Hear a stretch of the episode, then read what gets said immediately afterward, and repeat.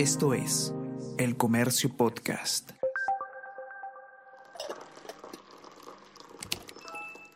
Hola, hola, ¿cómo están? Buenos días, espero que hayan amanecido bien. Está con ustedes Ariana Lira y hoy tenemos... Tenemos que hablar con Ariana Lira.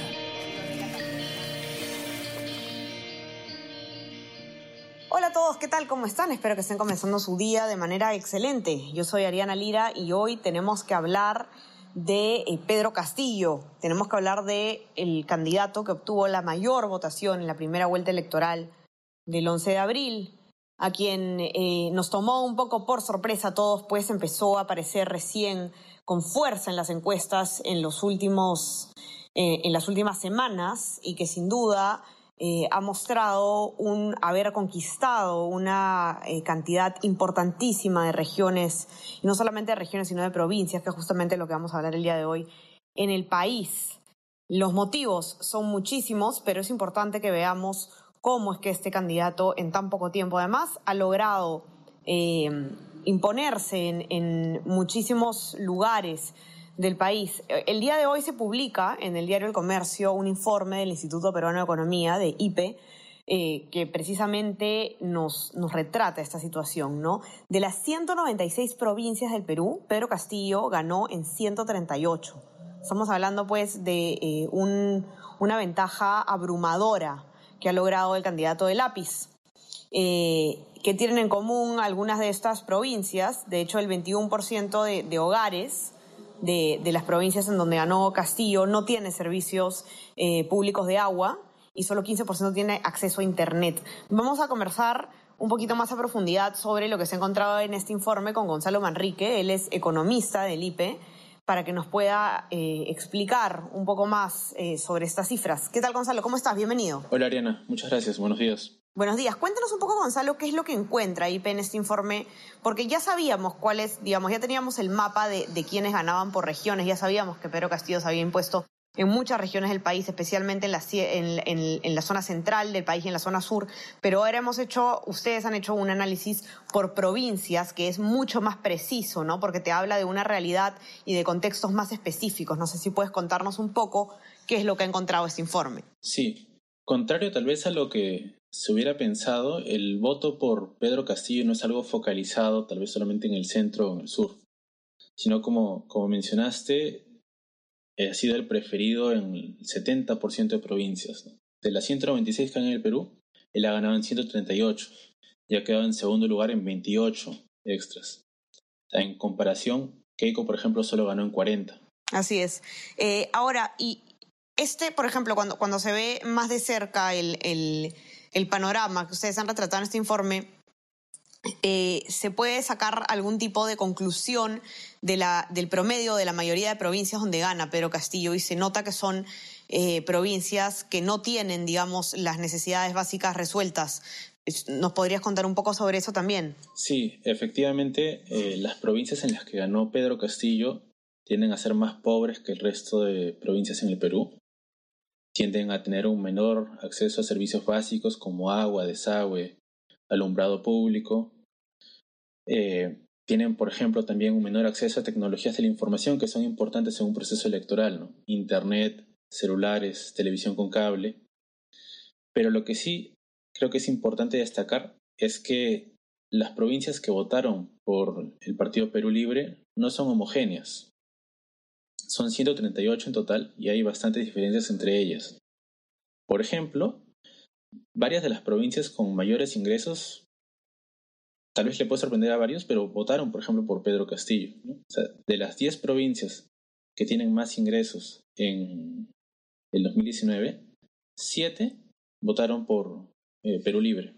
Así es. Y no, no solamente hay este, un voto, digamos, en las, en las provincias más pobres, ¿no? Él, se hace además de, provincias eh, que, no tienen necesariamente los, menores ingresos. La pregunta eh, que cae en madura, Gonzalo, en este panorama es eh, por qué continúa habiendo brechas sociales tan profundas en algunas provincias, porque hay que decirlo, y claro, lo venimos repitiendo desde que hemos conocido los resultados de la elección, y, y la verdad es que en un, en un ejercicio de honestidad Gonzalo, lo repetimos cada cuatro años en cada elección cuando nos eh, sorprendemos con, con este, este eh, candidato radical que aparece, digamos, eh, y nos preguntamos, ¿no? ¿Por qué? ¿Por qué se votó de esta manera? Y lo cierto es que las brechas sociales, que son muy profundas en algunas provincias más que en otras, persisten. Y ustedes también consultan por qué persisten estas brechas sociales en cuestión de políticas públicas, por ejemplo, específicamente.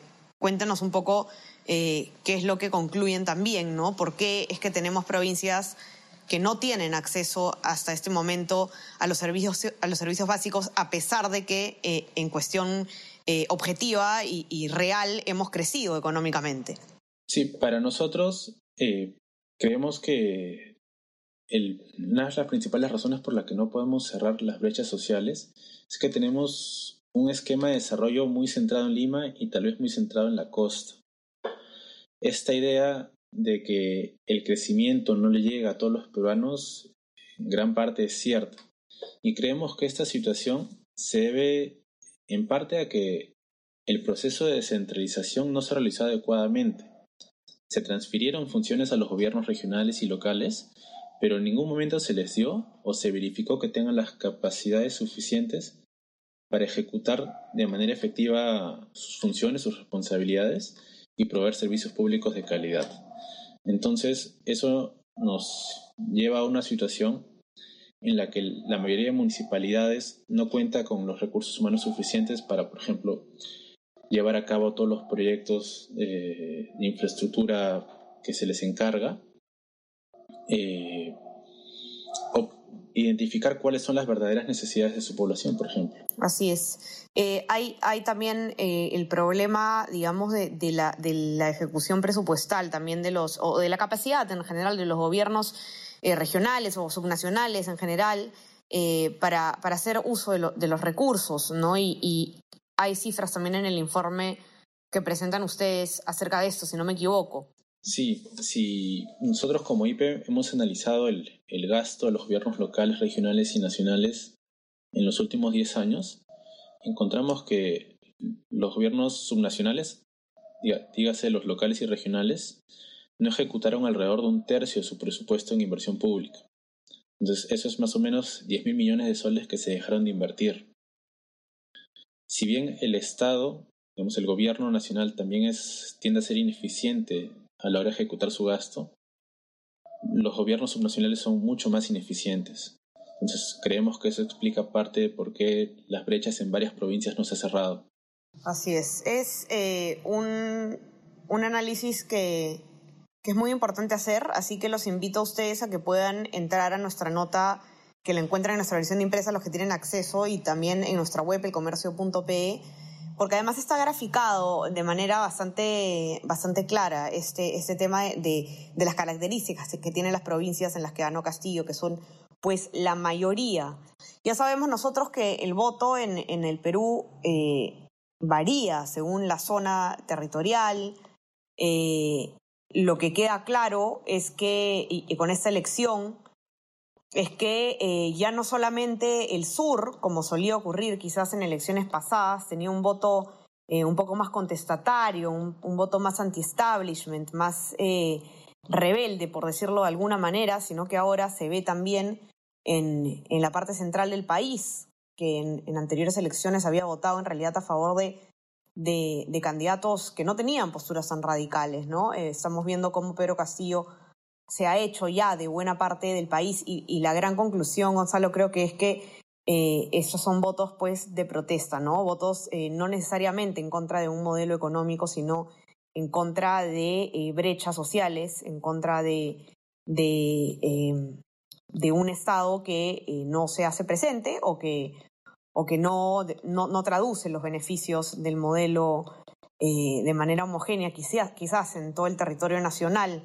Así que eh, hay que tener muy, muy presente este análisis que ha hecho IPE, que publicamos nosotros en, en el comercio el día de hoy. Eh, entren, léanlo y eh, manténganse informados sobre todo este proceso electoral en nuestras plataformas. Ya, saben, ya saben que estamos en Spotify, en Apple Podcast y también en nuestro WhatsApp, el comercio te informa, para recibir lo mejor de nuestro contenido a lo largo del día. Muchísimas gracias, Gonzalo, por haber estado el día de hoy con nosotros y bueno, los invito a todos a que lean el informe que ha elaborado IPE, que la verdad está bastante bueno. Muchas gracias, Arena. Cuídense todos y manténganse conectados entonces a nuestras redes para más novedades electorales. Ya conversamos. Chao, chao.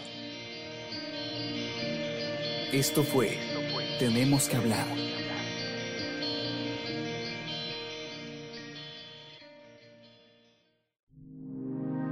El Comercio Podcast.